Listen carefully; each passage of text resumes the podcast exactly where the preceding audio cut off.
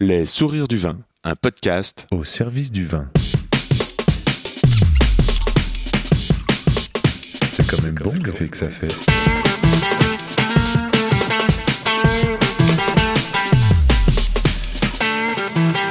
Attends, reviens, j'enregistre.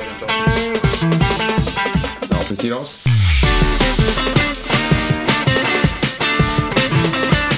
Jolie bouteille, sacrée bouteille. Hello, c'est Diolo au micro. Heureusement que je prépare mes interviews, sinon impossible de se concentrer. C'est larmes à l'œil, frissons et poils dressés que la rencontre se fait. Jean-Baptiste, un type à part, la tête bien faite, un aventurier du vin made in sensibility, l'auteur et le créateur de Wine Explorers. Il nous apporte et importe le monde, que dire, la planète vin en France. Va vite faire un tour sur son Instagram et tu comprendras encore plus vite ce que je veux dire. Une page de pub pour Jus un excellent cadeau. Une box avec deux vins, une fiche technique, une vidéo sur la chaîne YouTube du caviste, le sourire au pied de l'échelle. Vas-y faire un tour, va t'abonner, c'est gratuit.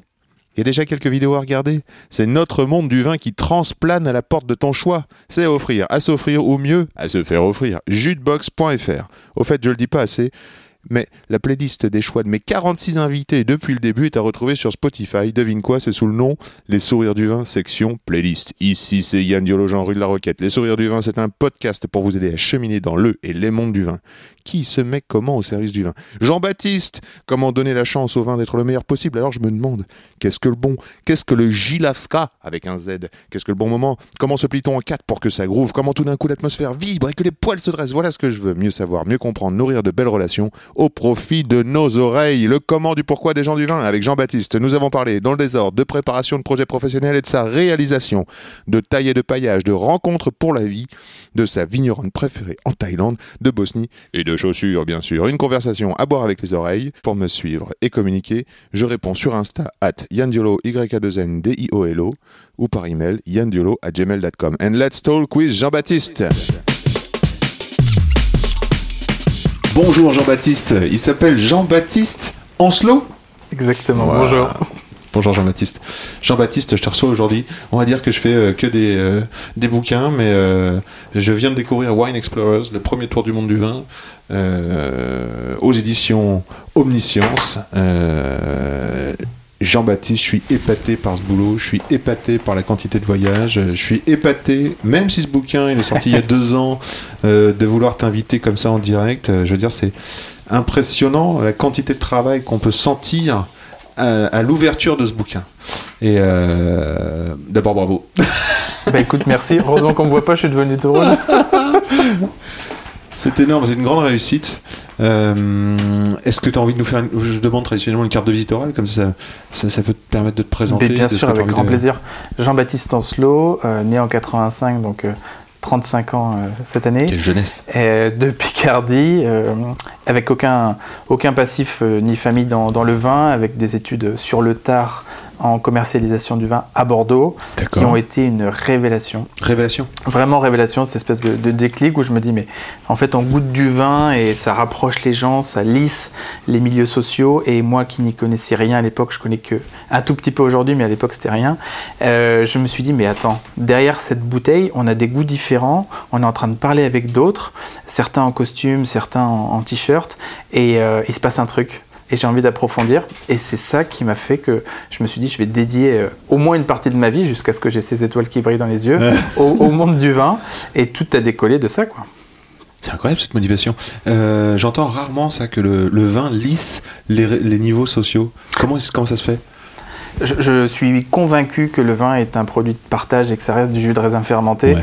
Et en fait, euh, on a parfois une image un peu guindée du vin, mais à Oui. l'inverse, je trouve que dès qu'on boit deux verres, euh, toute proportion gardée, la- l'alcool, il faut faire attention, mais ça, ça ouvre plein de champs des possibles, c'est-à-dire que euh, les, les- les goûts, l'émotion, ce, ce- produit épicurien euh, qui, qui se marie bien avec la bouffe, euh, donne envie de délier les langues, et que tu sois cadre ou que tu sois prof ou que peu importe, tu as le droit d'aimer le vin, et c'est un ressenti personnel, c'est comme de l'art ou comme de la musique, on peut dire j'aime, j'aime pas, et partant de ce postulat, en fait, le vin est ouvert à tout le monde, et c'est ça qui est magique.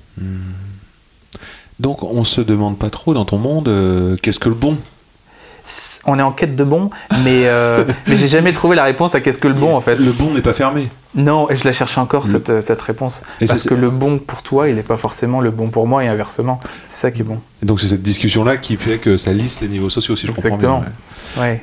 Comment on nourrit un projet euh, euh, C'est quoi la motivation de départ euh, pour partir 4 ans en voyage, faire le tour du monde C'est une frustration cette motivation. rigolo, hein. Frustration En fait, il y a un moment donné, soit tu regardes le verre à moitié plein, soit tu le prends à moitié vide. Ouais. Je suis plutôt optimiste. Et à la base, j'étais frustré pendant mes études dans le vin de me dire, OK, je vais me documenter, essayer de trouver qui fait quoi. Je trouve à peu près 20 pays qui font du vin entre le, ce qu'on appelle le nouveau et l'ancien monde, Mhm. et très peu de documentation sur euh, d'autres types de pays. Finalement, je me mets à faire des recherches pendant deux ans quand même, et je trouve à peu près 90 pays producteurs. Et la frustration, c'est de se dire, on connaît très peu ou Ah oui. on n'a aucune idée de ce qui se fait dans le monde du vin au XXIe siècle. Et là où j'ai voulu le tourner en opportunité, c'est de me dire, bah attends, il y a peut-être un- une ouverture ici et on va aller rencontrer des vigneronnes, des vignerons euh, aux quatre coins du monde pour comprendre ce qui se fait et puis pour voir depuis combien de temps ils font du vin, etc. etc. Et cette opportunité-là, j'ai dit, mais feu en fait, on va y aller. Ah ouais, carrément. C'est deux fois que tu nous parles de ta formation, c'était quoi? Alors c'était un, un master et un MBA en commerce des vins et spiritueux à, à l'INSEC, Euh, Chez une école de commerce? qui est une école de commerce qui a plusieurs branches, mais une notamment spécialisée euh, euh, commerce des vins et spiritueux. D'accord. et qui te permet notamment de faire des stages, qui m'avait emmené euh, à Hong Kong, qui m'avait emmené euh, à New York pour travailler pour, euh, pour Chapoutier à l'époque. Waouh. T'as quel âge quand tu fais ça? J'ai 21 ans. Parce que c'est MBA pour 21 ans, c'est c'est jeune, non? Euh, le master a commencé à 21 ans, il se fait en deux ans, et derrière il diplôme sur le MBA que j'ai à 24. C'est très très jeune. Enfin, j'ai l'impression que MBA, c'est des Après j'ai trucs, toujours euh, été fâché 35, avec les études, donc je me 45, rends pas compte. Ah mais oui ouais. Paradoxalement. Ouais. Mais quand ça te plaît, en fait, tu fais l'éponge, c'est ça qui est bon. Hmm, donc tu as une grosse capacité d'apprentissage quoi. Et Oui, quand le sujet te- me passionne. euh, Ce qui te donne euh, la révélation. La motivation, c'est la frustration. Euh, L'idée, le rêve, le projet, tu le nourris comment ça... Je, je le nourris de, euh, de- de beaucoup d'espoir au début, c'est-à-dire que sur le papier, euh, l'idée elle est euh, un peu magique, elle me fait moi-même rêver, donc je me dis que c'est bon signe Ouais. d'aller prendre le sac à dos, de, de Ouais. mettre les pieds dans les vignes et de découvrir déjà ces pays que je connaissais pas et pour la plupart que je ne savais même pas cartographier. Si on m'avait demandé au début où était l'Ouzbékistan ou, d'autres, je ne savais pas les placer sur une carte. Donc ce rêve, il était vraiment nourri déjà de cette volonté de voyage. Et en fait, il m'a aidé à soulever euh, des portes et à trouver des sponsors parce qu'il fallait financer ce projet. Donc il y a eu une dizaine de grosses multinationales qui a, qui a répondu présente Bah, et qui alors. a permis de financer Mhm. 100% des, des voyages et de partager à chaque fois les voyages avec un photographe pour documenter et faire des belles images, notamment pour le bouquin. Magnifique les images. hein. Euh, C'est un voyage Avec en soi, compliment aux euh, photographes, vraiment ils ont fait du super boulot. C'est vraiment super. Mais alors, euh, on les voit pas trop, on les sent pas trop, ces 10 multinationales, euh, quel est leur intérêt de Non, financer? l'idée c'est que chez Wine Explorers, on est discret. Euh, on s'entoure de peu de gens pour éviter d'avoir euh, trop de sponsors et un site euh, ou, ou une vitrine qui soit un sapin de Noël euh, avec euh, plein, de, plein de logos. L'idée c'était de dire. Je vais essayer de montrer à certaines boîtes que ce projet qui n'a pas encore été fait peut leur servir soit sur des études de marché, peut leur apporter parfois de la visibilité ou de la communication. L'exemple fou, et il faut savoir que trois quarts de nos sponsors n'étaient pas liés au monde du vin, c'est fantastique. Ouais. Le plus gros sponsor, ça a été euh, un fabricant de camping-cars en France qui était le leader de la fabrication des camping-cars pilotes, et pour pas le citer, qui euh, se dit la marque est vieillissante à l'époque et c'est compliqué euh, de vendre des camping-cars à des, à des jeunes, et puis voilà, comment on fait? Donc bah, nous, on s'est dit. il y a 40 et quelques pays entre l'Europe et le Caucase qu'on peut faire en camping-car parce que c'est à la fois une maison pour nous, un bureau et une voiture, c'était Ouais. hyper pratique. Et eux, ils se sont dit, mais ce projet qui est quand même sérieux, puisqu'on avait des partenariats avec le Figaro 20, avec Béthane de Sauve, avec pas mal de médias, donc euh, euh, c'était un projet vraiment journalistique. Ouais. Et ils se sont dit, ok, on croit dans le potentiel, on va le financer. Et ils nous ont en plus sorti un prototype de 7 mètres de long euh, d'usine avec 4 lits. Enfin, c'était, c'était complètement démentiel. Et parmi ces sponsors-là qui ont cru au projet, ben, on, a, on a prouvé en échange que euh, on leur faisait des vidéos, on a participé à beaucoup de salons, etc. etc. Donc ça a été gagnant-gagnant pour tout le monde. C'est incroyable. Mais comment tu fais pour. euh, J'avais jamais euh, voyagé en camping-car avant. hein, Ouais, non, donc honnête. t'as fait l'Europe en camping-car. Ouais, Mais- jusque, jusqu'en Azerbaïdjan. Ça me paraît incroyable qu'à 25-26 ans, là, je t'imagine en train de préparer le projet, euh, trouver ces partenariats-là et avoir ces idées-là. Comment tu présentes le projet Alors après, ça peut paraître beau sur le papier, mais effectivement, compliqué. c'est 4 ans euh, pendant lesquelles euh, je finalise le projet, je cherche en même temps les, les fonds, etc., etc. Ça se fait pas du jour au lendemain. Il y a des centaines de portes qui se, qui se ferment hein, parce que Ouais, c'est pas forcément évident. Et puis parmi tout ça, il y a quelques visionnaires parce que moi j'appelle ça des visionnaires, c'est-à-dire des gens qui euh, qui se disent bah voilà là à cet instant T ce projet me touche et j'ai envie d'y mettre quelques billes finalement le risque est pas si grand que ça pour eux et, euh, et c'est comme ça que ça fonctionne Ouais, c'est énorme. crois dans tes rêves et tu feras des trucs Ah ouais, bah, ils, y ont cru, c'est sûr, c'est sûr. Euh, tu te souviens du, du montant global de l'opération?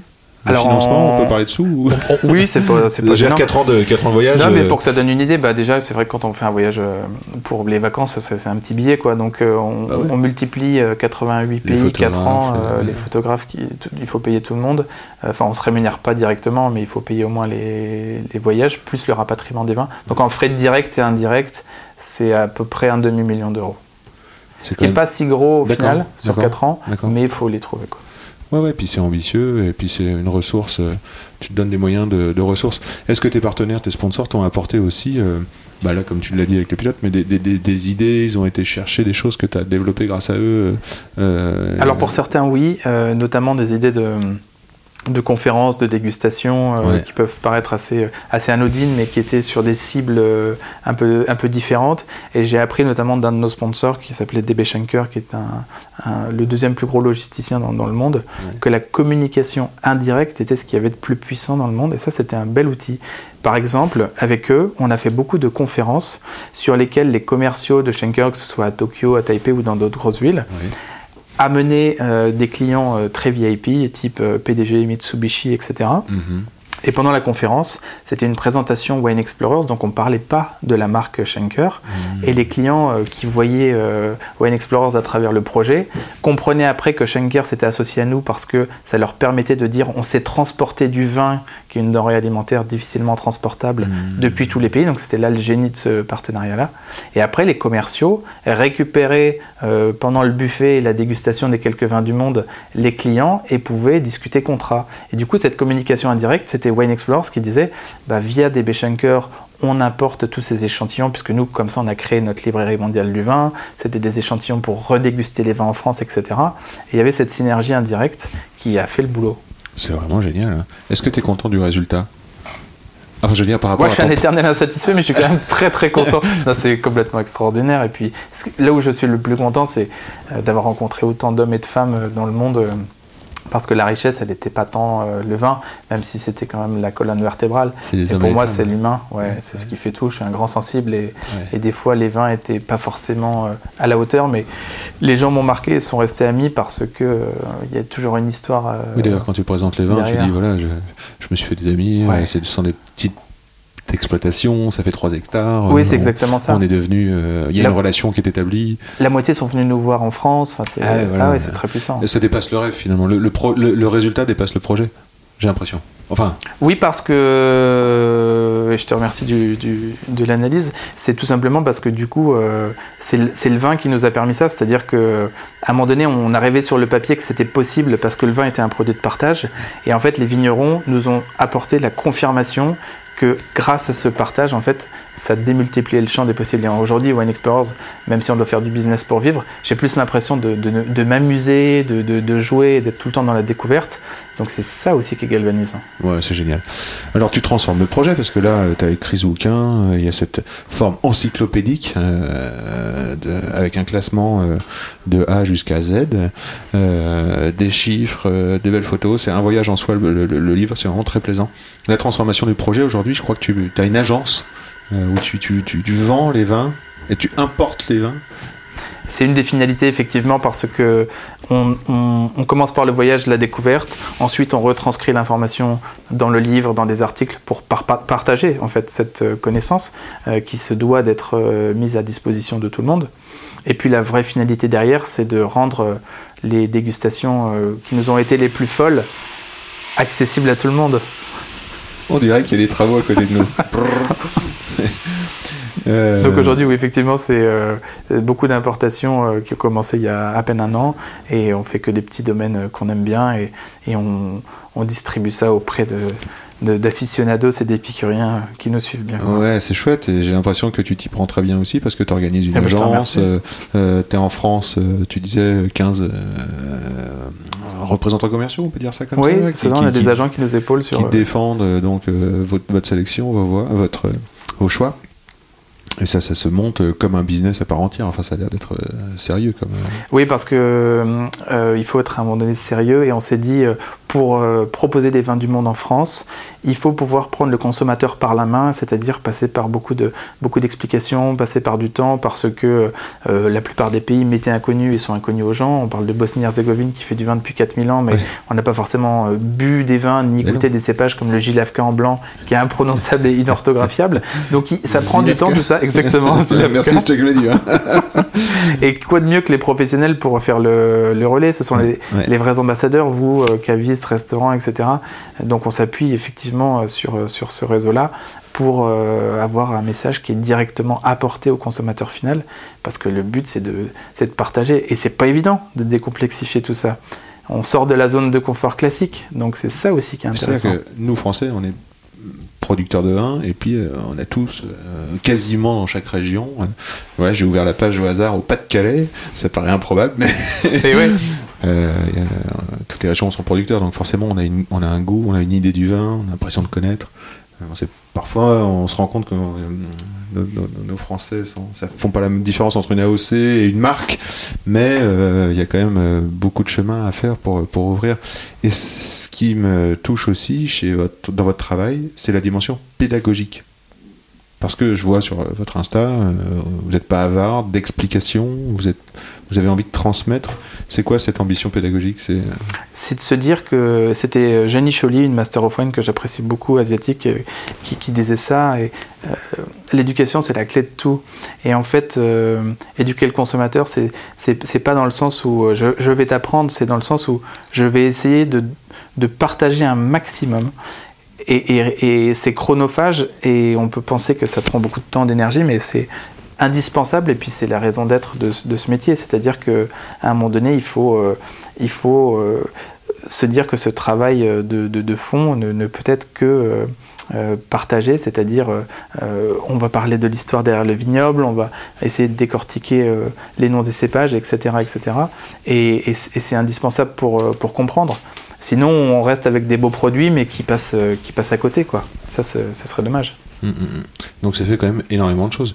Euh, tu es très présent sur les... C'est toi qui s'occupe des réseaux Instagram par exemple? Oui, alors euh, on a une super stagiaire, Sarah, que, que je salue, qui nous aide beaucoup en ce moment à restructurer un peu, mais effectivement, euh, c'est 100% made in euh, Wine Explorers et, et beaucoup Jean-Baptiste.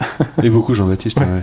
Mais comment tu fais? T'as une vie de famille aussi? Oui Alors l'équipe est en train de grandir et j'ai des associés qui rentrent dans la boîte pour développer euh, et la partie commerciale et, et, euh, et la partie événementielle parce qu'il faut à un moment donné que la start-up ait des ramifications et, fasse des petits. Donc ça c'est en cours et on est aujourd'hui en SAS pour ça.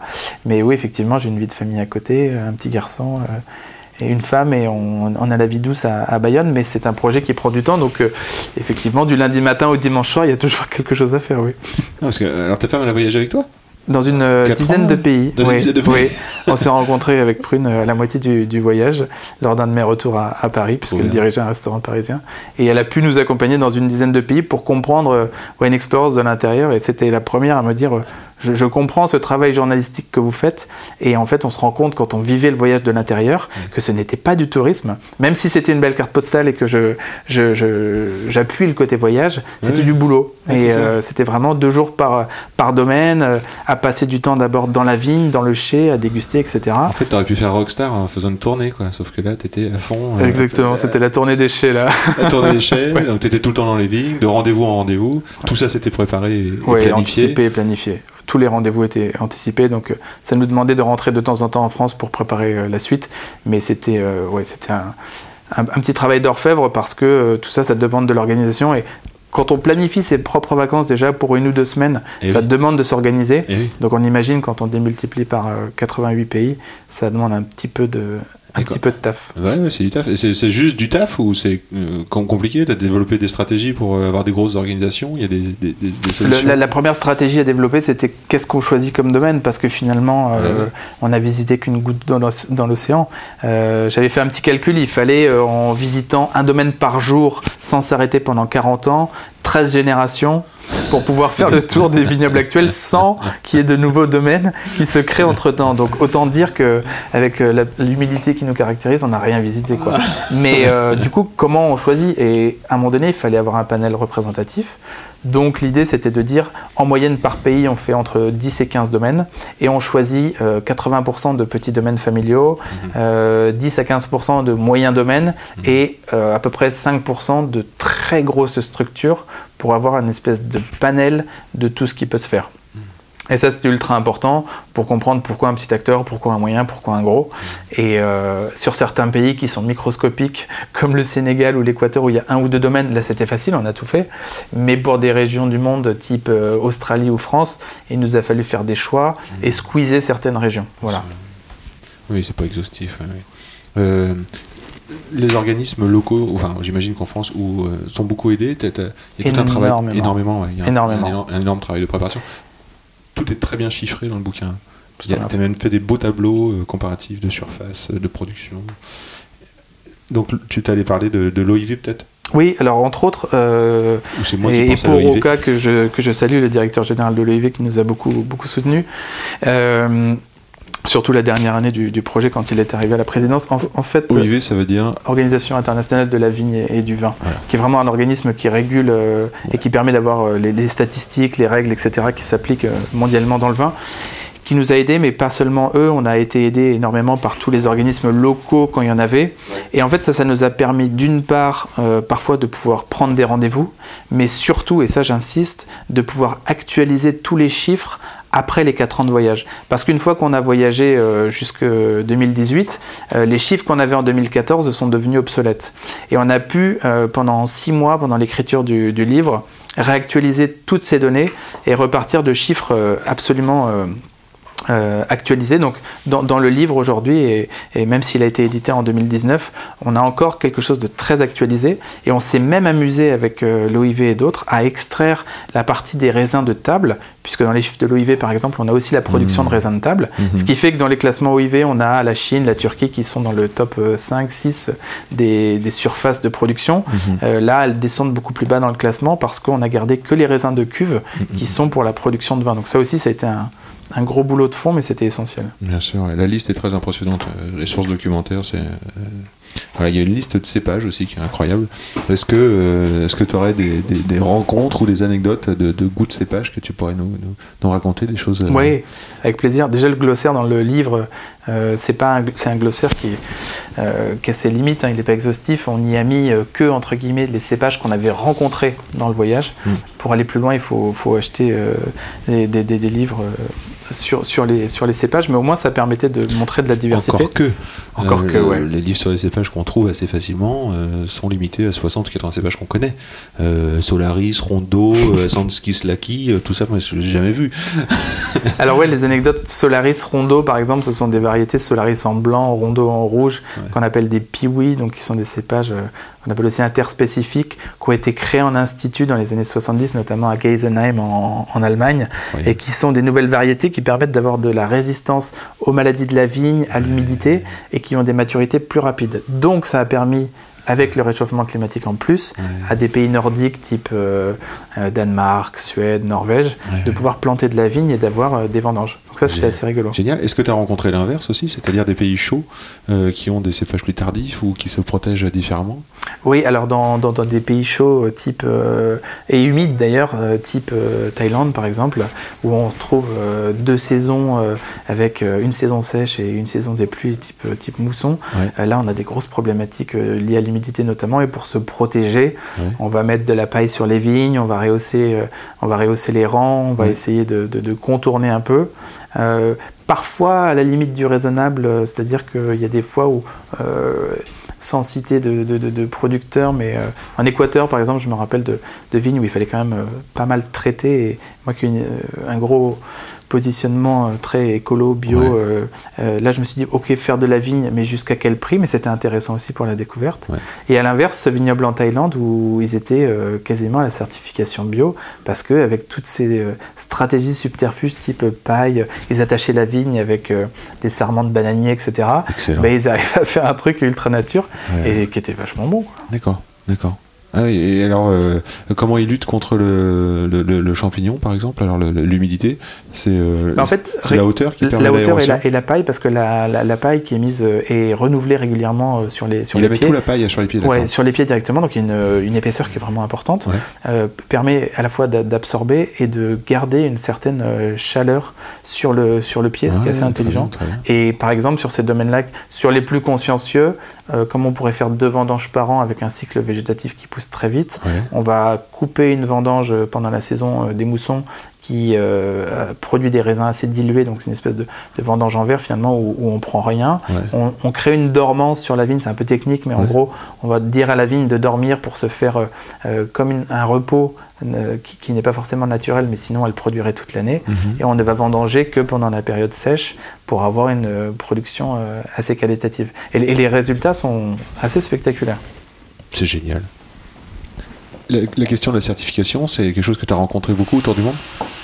Ah, oh, la certification, mais c'est, ça pourrait faire le, le, le- le sujet d'un podcast à part entière, Bien parce qu'effectivement, euh, on se rend compte que la certification est parfois euh, soit compliquée à obtenir parce que ça coûte cher pour des domaines, soit administrativement, c'est pas encore bien mis en place.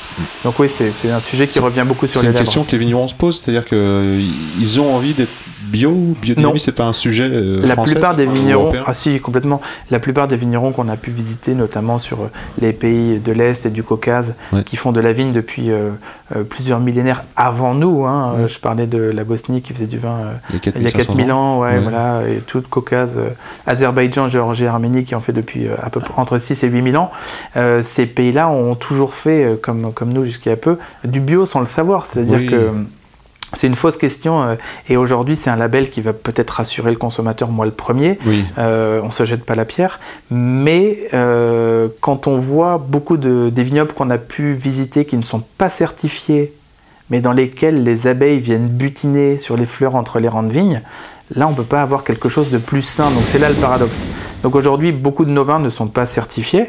Par contre, on s'est amusé du coup à faire des mini vidéos avec un QR code sur chaque euh, contre-étiquette. ils sont énormes. Comme ça, on voit qu'est-ce qui se passe et la transparence, elle est, elle est là. Donc euh, il y a, euh, tout est expliqué dans la vidéo et on comprend que c'est nature. Donc ça, c'est un apport technologique, technique, que nous permet l'époque de montrer qui fait le vin ou au consommateur.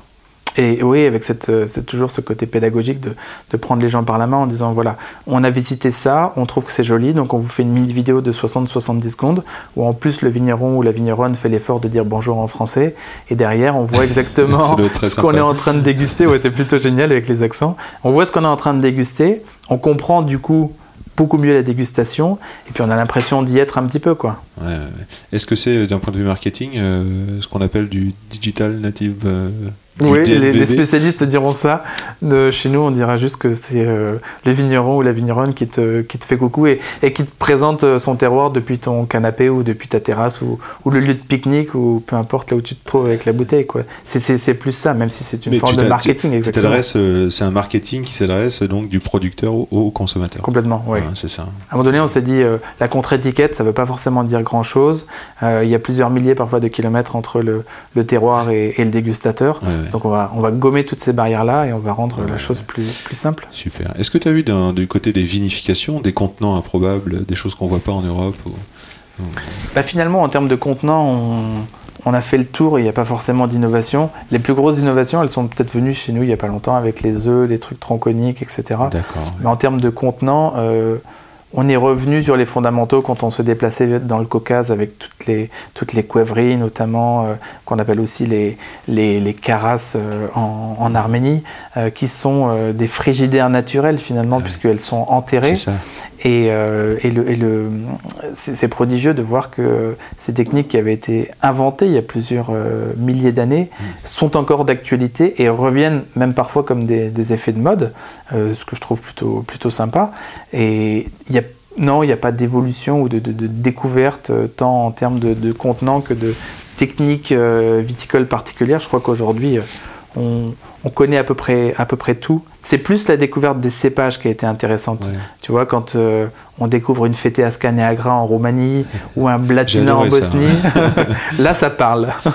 Est-ce qu'il y a euh, dans chaque pays une vision esthétique du goût qui, culturellement, hein, qui amène les vignerons à, à- produire euh, d'une certaine manière qui serait différente de la J'adore cette question. Euh, Oui, sur euh, des pays qui sont historiquement liés à la vigne. C'est-à-dire, par exemple, en Europe de l'Est, on peut parfois retrouver une certaine rusticité ou, ou, euh, un côté parfois tannique dans les rouges ou, ou ces tanins très prononcés dans les blancs du Caucase avec euh, euh, les fermentations, macérations pendant plusieurs semaines avec la peau, par Génial. exemple. Et ça, c'est lié euh, à la culture, au type de nourriture qu'on peut retrouver sur place, Ouais. à des épices aussi, des fois qu'on retrouve. Par contre, ce n'est pas du tout quelque chose que j'ai décelé dans le Nouveau Monde, parce que notamment sur les Amériques, où la vigne n'est pas apparue avant euh, 1503, euh, ben, on n'a pas forcément ces phénomènes-là. Les colons ont apporté le vin pour faire euh, du vin de messe, Mm. et ça s'est développé naturellement sans forcément avoir de pendant avec la gastronomie locale. Donc c'est plus quelque chose de l'ancien monde finalement. Ouais, je comprends. ouais. C'est intéressant de penser ça parce que du coup là on peut vraiment découvrir des manières de.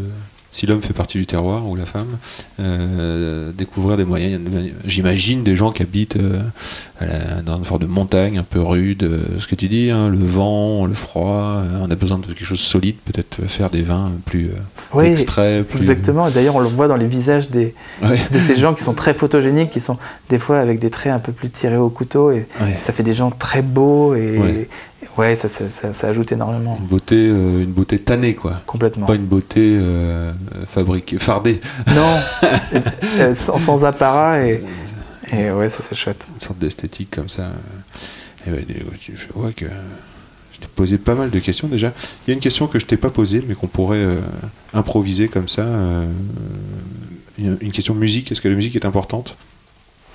Pour toi Ah, dans pour la- le vin ou dans ma vie, euh, dans ma, dans, dans ma Dans vie, oui. toi, oui, dans oui, ta vie d'homme personnel. Dans ma vie de, de, de, de grands, de. Et puis de la- grand voyageur. Hein. La, la vie a une euh, part très importante. J'avais d'ailleurs même un, un papa qui était professeur de flûte traversière, donc je pense que ça, ça m'a un peu aidé. Il paraît qu'il jouait déjà quand j'étais dans le ventre de ma maman. Mais non, la musique a une part importante et puis euh, elle ajoute au voyage, elle ajoute au trajet quand on fait des longues routes. Ben ouais, C'est fantastique de se mettre une, une belle playlist. Et puis parfois, même en dégustation, on se rend compte que, bon, ça influence bien évidemment, Oui. mais, euh, mais la musique peut avoir un, un- un rôle à jouer. Je me rappelle même de ces, de ces chais enterrés au Japon, dans la région de Yamanashi, où ils jouaient du classique euh, aux cuves pendant plusieurs mois. Alors, euh, je ne sais pas quel était le rôle sur le vin, mais c'était intéressant de voir cette zénitude à ce moment-là qui se, qui se passait dans la cave. Excellent, On sentait des bonnes énergies. Ouais, c'était chouette. T'as entendu parler de cette euh, expérience de congélation d'eau euh, avec différents types de musique? Pas du tout. Non, bon alors apparemment, euh, je sais pas, on met du, euh, on met du classique comme ça, de la zénitude, euh, le- l'eau se congèle, on la regarde au microscope, ça fait des, des dessins assez plaisants, jolis, symétriques, on pourrait dire.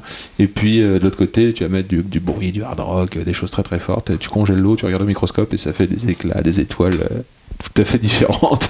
Mais ça, j'y crois beaucoup parce que je, je- je suis un peu cosmique énergie et, Ah oui. et ça m'étonne pas finalement. Ouais, j'ai- j'aime bien cette idée-là. Alors, si tu devais choisir une chanson, je la mettrais à la fin parce que je l'ai pas préparée. Je n'ai pas posé cette question-là avant, mais je la mettrais à la fin. Si tu devais choisir un morceau, ce serait quoi, par exemple? Ben, je prendrais peut-être un, un- un morceau de.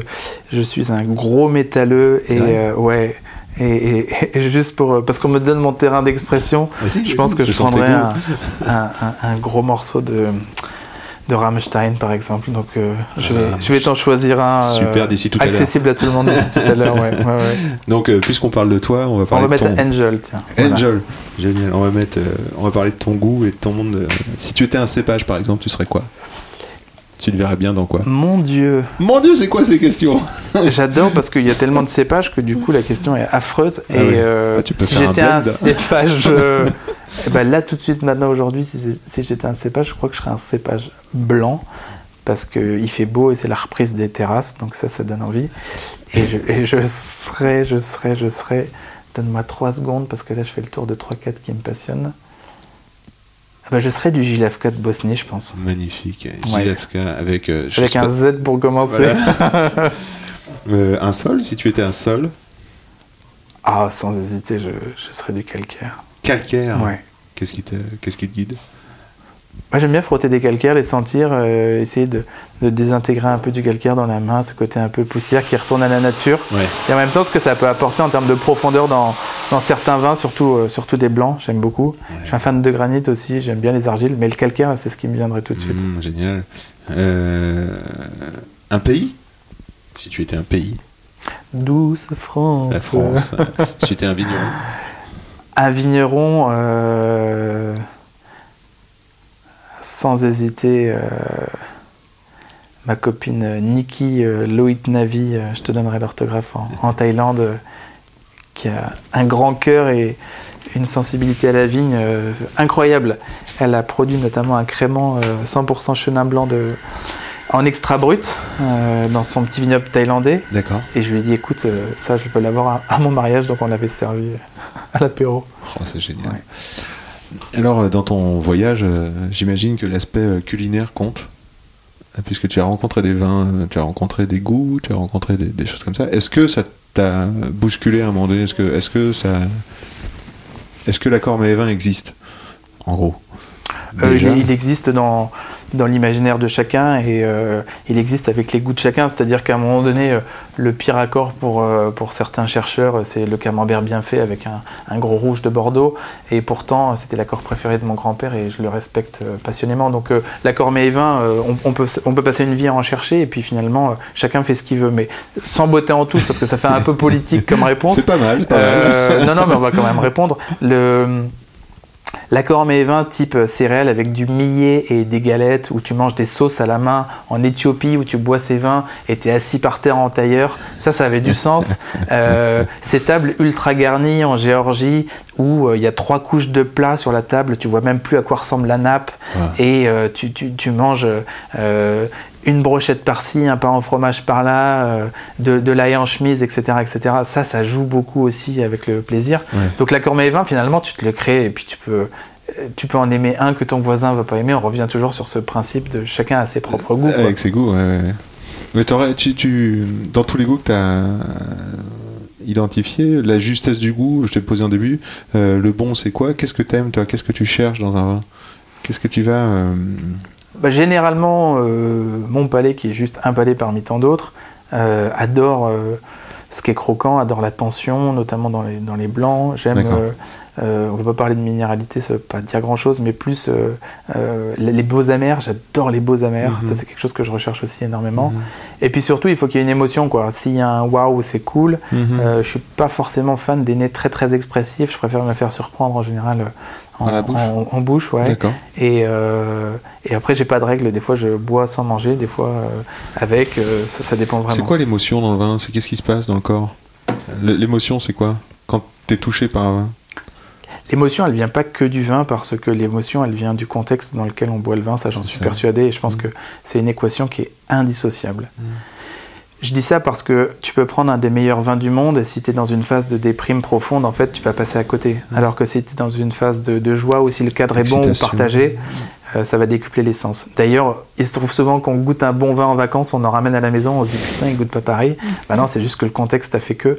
Donc encore une fois, ça peut paraître un peu diplomatique comme, euh, comme réponse, mais je pense que c'est vraiment ça. C'est-à-dire que le, le- le contexte est indissociable du goût.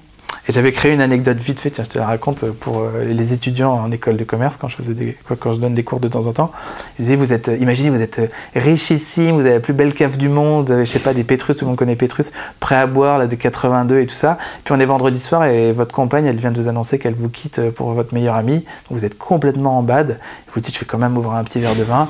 Et là, ce vin qui goûte magnifiquement bien d'habitude, bah, vous passez complètement à côté. Et le lendemain, c'est samedi matin, et vous dites, non, je vais pas me laisser faire. Et vous sortez de chez vous, vous vous apprêtez un petit peu, vous marchez dans la rue. Et là, vous tombez sur euh, cet inconnu euh, au coin de la rue. Vous asseyez à la terrasse du premier café. Et le garçon vous sert un verre de rosé euh, de cubi avec des glaçons euh, pleins de calcaire. Et le vin goûte merveilleusement bien parce que le moment fait que. Et en fait, quand on comprend cette anecdote un peu extrême, on, on se dit que l'environnement est, est- est vraiment fondamental. quoi. Ah ouais, c'est sûr. C'est une excellente anecdote. Bien. Merci. Inventé de toutes pièces, bien sûr. un scénario, ouais. Et euh, toujours pour finir, perso, là, geek ou pas geek?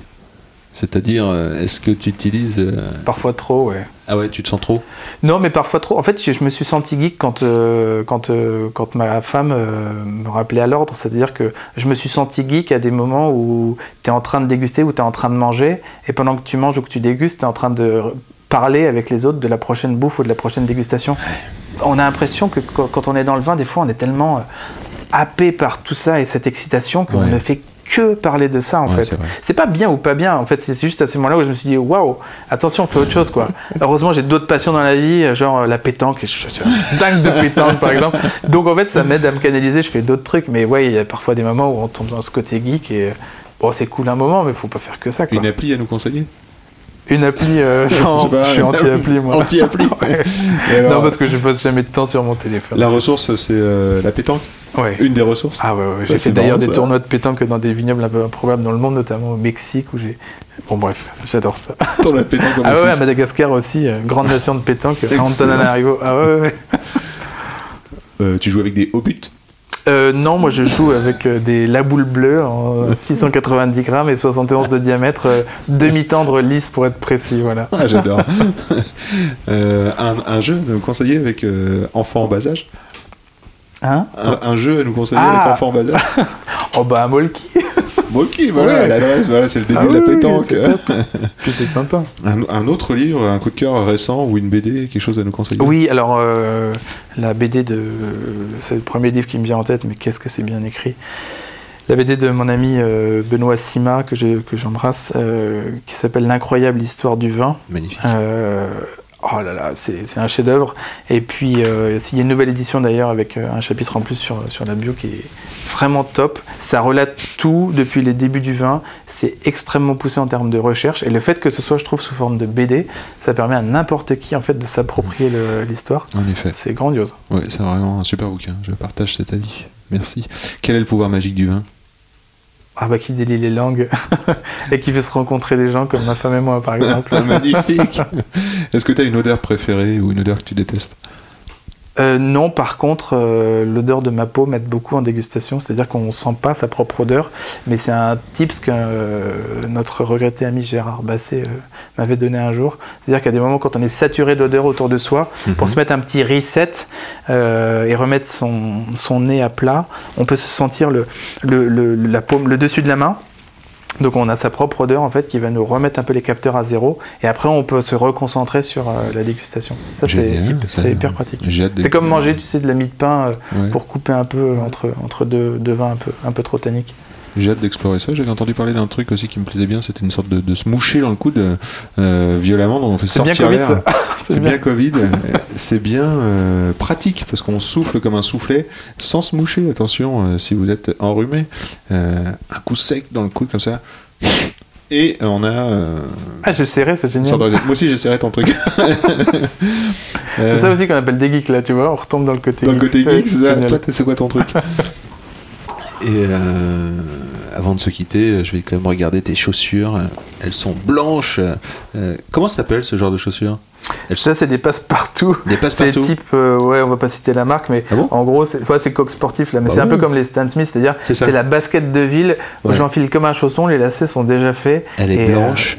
Les, lacets sont hyper propres. Euh, c'est soigné. euh, je sais pas. Ouais, c'est entretenu. Elles ont l'air d'être mi-neuves. Ouais, elles sont, elles sont, elles sont, elles sont mi-neuves. J'aime bien cette signature que tu as à la fin d'accuser les chaussures. Et d'ailleurs, quand, quand je m'étais préparé dans la tête, euh, j'avais deux paires de chaussures en tête. T'es Et- demandé, Luc oui, et j'avais ça ou des espèces de trucs un peu plus montants. Et j'ai dit non, on va mettre les j'ai- passe-partout comme ça, ça va plaire à tout mais qu'est-ce que je mets comme chaussures? C'est incroyable. ouais, ça, ça nous ramène à des idées euh, euh, basiques. C'est ça qui me plaît. Et euh, partagé par tous, quelles chaussures je mets le vin, c'est fait pour tous. Et euh, un message d'espoir ou une idée reçue contre laquelle tu voudrais euh, lutter, est-ce que tu as quelque chose à nous dire? Euh, le seul message d'espoir, c'est que le raisin euh, qui fait du vin, c'est du jus de raisin fermenté. Donc euh, Voilà, arrêtons les, les- les préjugés, ouvrons et débouchons euh, avec des gens qu'on aime et mettons des mots si on a envie. C'est comme une musique ou une peinture. Tout le monde a le droit, tout le monde peut le faire. Ne soyons pas timides. Voilà. Merci Jean-Baptiste. Avec à bientôt. plaisir. À bientôt. C'est quand même bon l'effet que ça fait. Merci amis auditeurs, merci d'avoir écouté jusque-là et pour nous défendre, nous faire connaître, merci de faire tourner, de dire que ça existe, ce podcast. Ça nourrit, ça renforce, ça nous fait plaisir. Merci Felipe Musica pour le son, merci encore Jean-Baptiste Ancelot, merci pour les relectures et les mots et les références Rachel Gay. À bientôt, au plaisir de se croiser ici ou là. Attends, combien de j'enregistre Non, on fait silence